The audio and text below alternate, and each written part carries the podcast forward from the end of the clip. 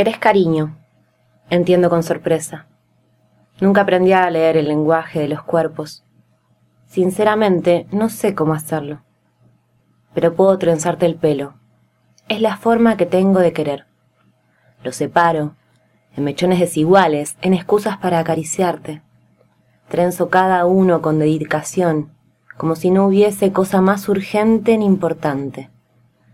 Cuando termino, observo brevemente mi obra, solo para desarmarla y volver a empezar. Podría hacerlo toda la noche. Me refiero a esto, a trenzarte y destrenzarte el pelo. Es la forma que tengo de querer.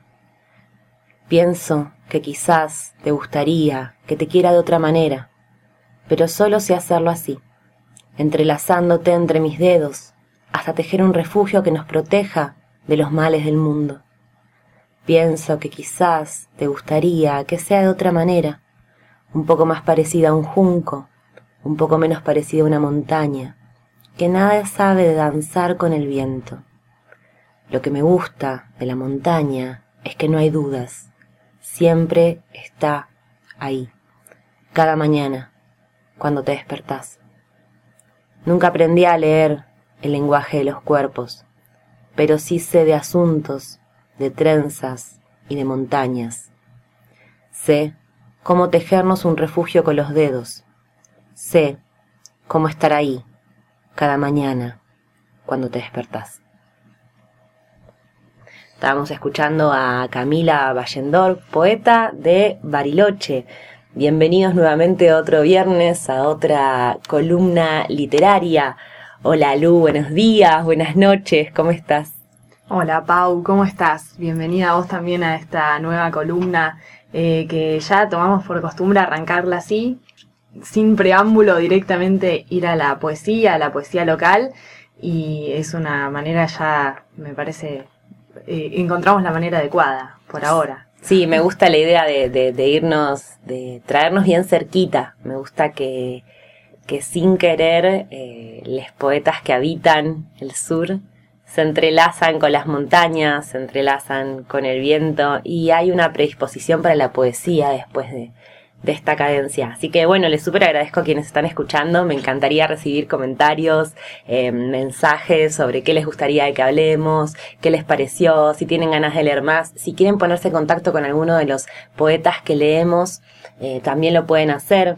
Así que bueno, Lu, te traje a Mica de Elsa Osorio hoy, también traducida como La Capitana en España.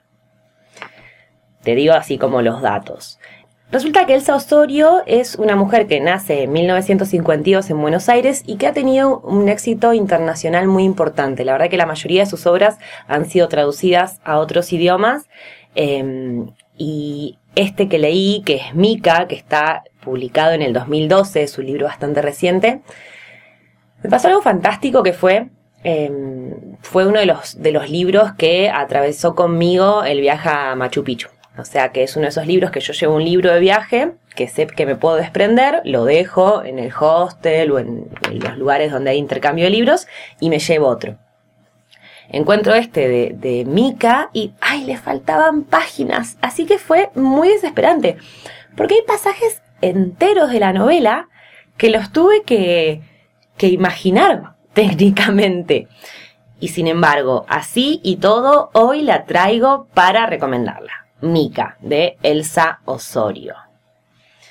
Em, Elsa Osorio tiene, como te contaba, un, legado como que ha sido muy reconocido internacionalmente. Lo que se destaca es eh, a 20 años, coma, luz.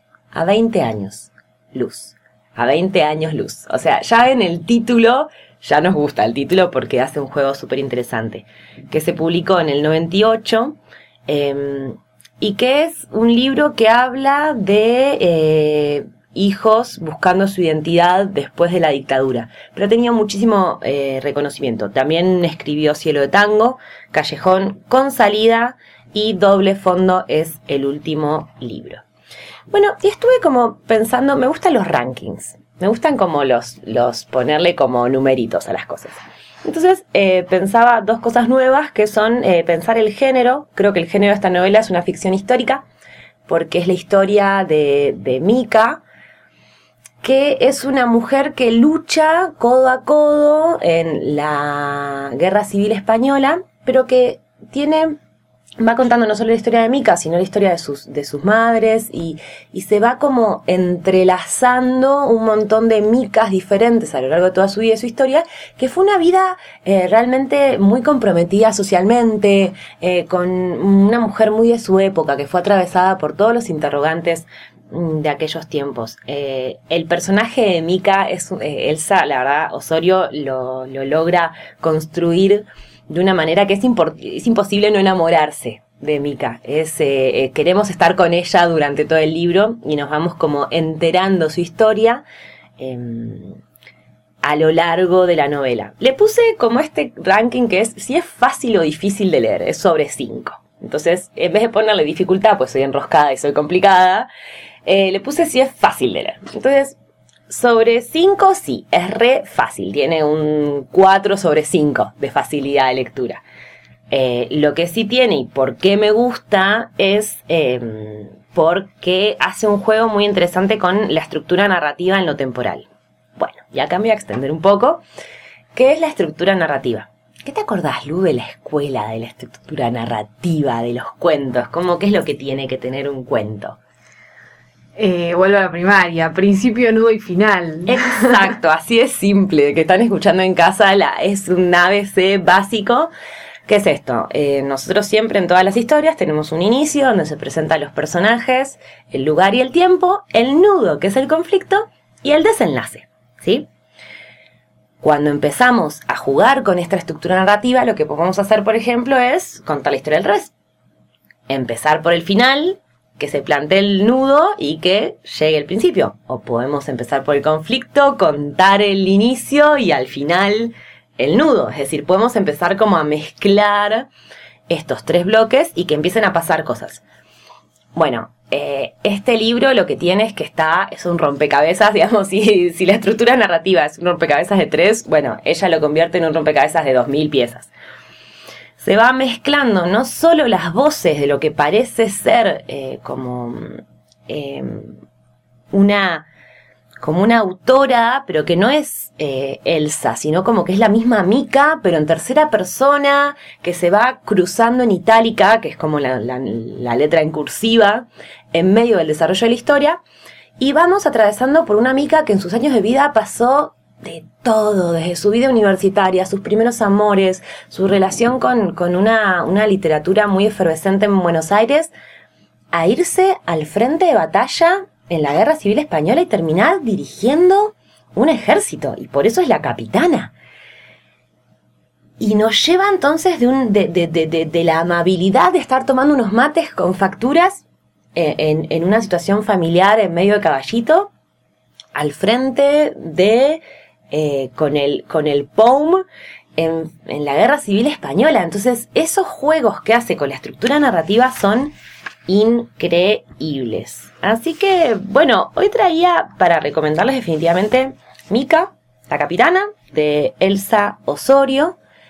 Em, lo tengo en PDF, Así que si llegan a interesarle leerlo y no lo consiguen en, en, formato material, en el objeto, libro. Que no le falten páginas también. Ay, por favor, sí, yo ahora lo voy a leer de nuevo. Me muero si me pasa algo así, yo, Pau, que estar leyendo así de repente, además, porque cuando empezás el libro no lo sabes.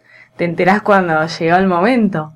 Además, la escena como el clímax de la historia de amor, porque tiene en el medio una historia de amor que es Ay, sí, por favor, divina. Eh, conozco la historia de Mica eh, ah, por, por, otro libro eh, que se llama Mica, mi guerra a España, que lo escribió ella misma. Es una autobiografía.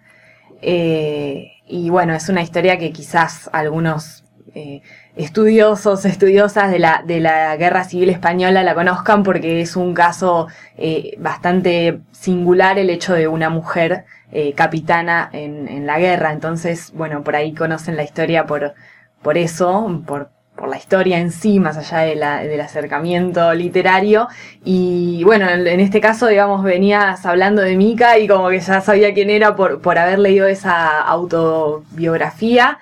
Eh, y me encantó la idea de acercarme por, por el lado como más de la ficción, de la ficción histórica, me parece un género eh, súper atrapante. Sí, creo que ella logra realmente construir esta, esta voz del personaje Mika, más allá de la persona real que haya sido, de una manera muy auténtica y em, es muy fácil eh, seguir el proceso evolutivo eh, personal de Mika en esta novela, porque empezamos a comprender la dificultad y la cantidad de factores que incidían en ella, em, que, no, que no se sentía como ninguna heroína, se sentía como una mujer que estaba haciendo lo que, lo que mejor le salía hacer, o lo que le surgía hacer, y daba su, su respuesta como mejor podía ante situaciones.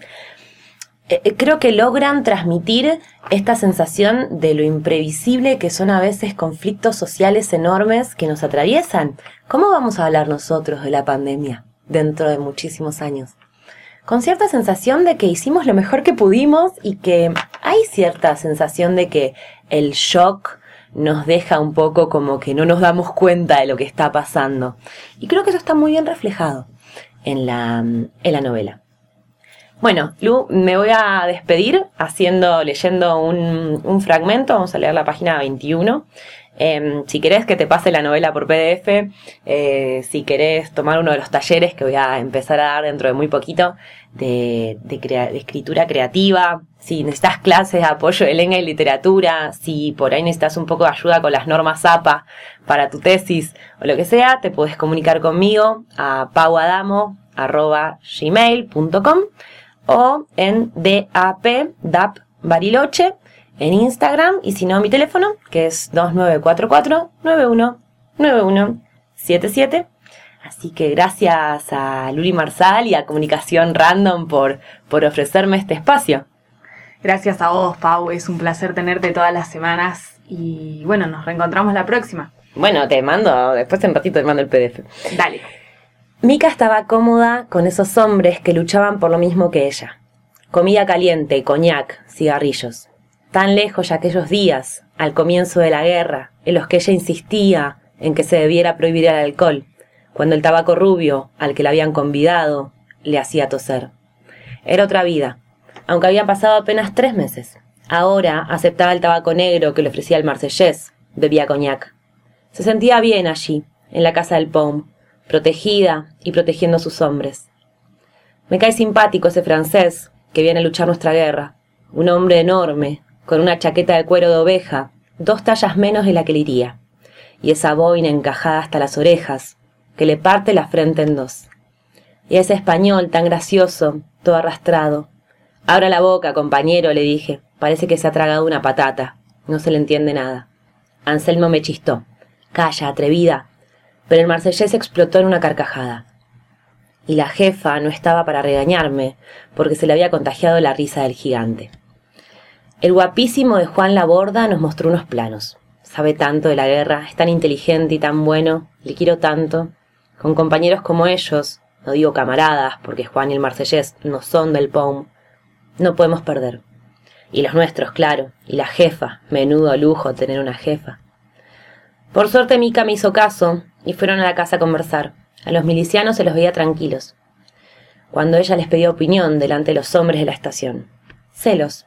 Qué curioso. Entonces, para sus milicianos, ella es una mujer después de todo, se sorprende, gratamente. Una mujer a quien no se le concede ningún derecho a relacionarse íntimamente con hombres, y menos con ellos. Debe tener en cuenta los sentimientos de sus milicianos y comportarse como ellos esperan, por más absurdo que parezca. Itálicas. Fue cuando comprendiste que no era cuestión de entender, sino de aceptar lo que esa compleja relación te demandaba. Cierra itálicas. Aunque el sentimiento oscuro de los milicianos no se equivoca, admite Mica, ella prefiere a los hombres de la estación, con una larga militancia, formados, que reflexionan y debaten, como ella. Son más parecidos a las personas que la han rodeado toda su vida. Nada que no sea esta guerra la une a estos campesinos adustos, hombres rudos y herméticos con los que convive.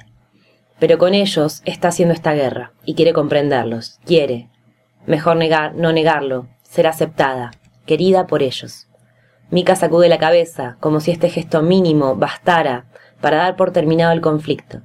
No hay tiempo, ni son las circunstancias adecuadas para tales especulaciones. Tiene que decidir qué hacer si insisten en mandarlos a la catedral.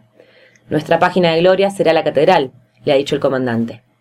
Comprende que la República necesita su bastión simbólico, como el Alcázar de Toledo para los rebeldes, pero no le gusta. No tolera que les impongan una resistencia heroica en la catedral, y no está de acuerdo con Martínez de Aragón en que la catedral es una fortaleza inexpugnable.